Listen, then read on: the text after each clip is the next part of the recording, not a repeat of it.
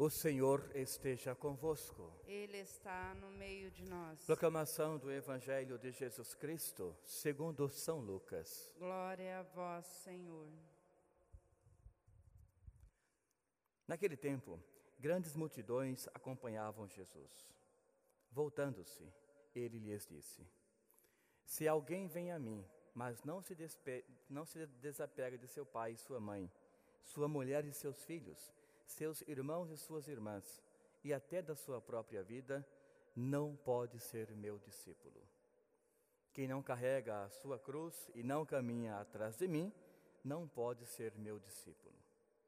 Com efeito, qual de vós, querendo construir uma torre, não se senta primeiro, calcula os gastos, para ver se tem o suficiente para terminar? Caso contrário, ele vai lançar o alicerce e não será capaz de acabar. E todos os que virem isso começarão a caçoar dele, dizendo: Este homem começou a construir e não foi capaz de acabar. Ou ainda, qual o rei que, ao sair para guerrear com outro, não se senta primeiro e examina bem se com dez mil homens poderá enfrentar o outro que marcha contra ele contra vinte mil? Se ele vê que não pode, enquanto o outro rei ainda está longe, envia mensageiros para negociar as condições de paz. Do mesmo modo, portanto, qualquer um de vós, se não renunciar a tudo o que tem, não pode ser meu discípulo. Palavra da salvação. Glória a vós, Senhor. Irmãos e irmãs, mais uma vez, Deus quer nos alimentar com a Sua palavra e traz hoje, na primeira leitura, o grande discípulo, o grande homem, Paulo. Homem de uma fé professa, não somente em palavras, mas em especial com as suas atitudes. E Paulo hoje ele fala para a comunidade de Filipenses, dizendo que muito o alegra a posição que aquelas pessoas tomaram em relação à fé. Ele diz: por mais que eu saia da comunidade, por mais que eu seja perseguido, e quando eu for preso, que ele sabia que um dia isso iria acontecer, ele fala: Não desmotivei-vos da fé que vocês aprenderam. Eis, irmãos e irmãs, a graça de uma catequese alicerçada naquilo que ele colocou como prática no seu dia a dia, o testemunho do valor do Evangelho. Por conta disso, dezenas, dezenas e dezenas de pessoas puderam experimentar também essa mesma fé, essa mesma força, essa mesma caminhada que Paulo fez durante boa parte da sua vida.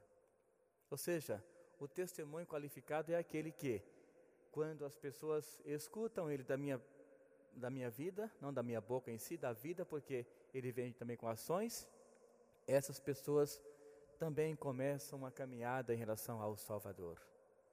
Então vejam, não somente Paulo, mas tantos outros homens e mulheres da Bíblia puderam fazer essa experiência.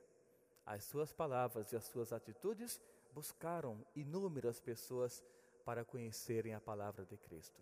Mas o mais importante, irmãos e irmãs, é que em tempo de penúria, essa fé deve manter-se alicerçada. Mas não é uma fé naquele, naquela pessoa que ensinou. Por exemplo, se todos crescem apenas em Paulo, seria uma fé manca. Mas não, eles creram no que Paulo acreditavam, ou seja, em Cristo. Paulo foi apenas o que? Esta referência, esta seta, esse direcionar as pessoas para buscarem uma luz verdadeira. E Paulo adverte: o mundo em que nós vivemos é um mundo onde não nos dá essa chance de buscarmos no nosso dia a dia uma palavra de Deus. É muita tribulação, é um mundo muito desonesto em vários sentidos. Portanto, ele fala: o que vocês aprenderam, que seja como uma luz para guiar, para nortear a vossa vida. Deixe o mundo com as suas sombras, mas saibam que vocês têm a luz dentro, ou seja, o Espírito Santo. Ele até fala que nós somos como que luzes, né? um luzeiro, na verdade, no meio de um mundo perverso. Ou seja, irmãos e irmãs, o Espírito Santo habita em nós. E quando nós o assumimos, nós realmente passamos dessa escuridão para uma grande luz no meio das pessoas. Nos vem então a dimensão do Evangelho, que também, claro, tem essa grande ligação com a primeira leitura. Para dizer o quê? O Evangelho nos fala sobre uma vida voltada para Deus também. E tem hoje a referência maior à pessoa do Filho, a segunda pessoa da Santíssima Trindade. E ele fala, dá exemplos inclusive, dizendo que quando nós vamos buscar a nossa fé, vivenciá-la, devemos fazer todo um projeto antes. E é por isso que eu falo muito e creio nesse projeto espiritual. É onde eu, com as minhas limitações, com a minha consciência, eu vou pôr em um papel aquilo que eu quero ser na dimensão espiritual. O que eu quero fazer? O que, como, quando eu vou rezar? E a partir daí, colocado em um papel, eu vou ser então aquele observador da minha própria consciência. E colocando em prática aquilo que eu coloquei por escrito em um papel, eu vou buscar o caminho de Deus. Ou seja, é esse cálculo que ele disse agora há pouco. Se alguém vai fazer uma torre, uma construção grande, não vai sentar primeiro, calcular tudo para ver se termina ou não?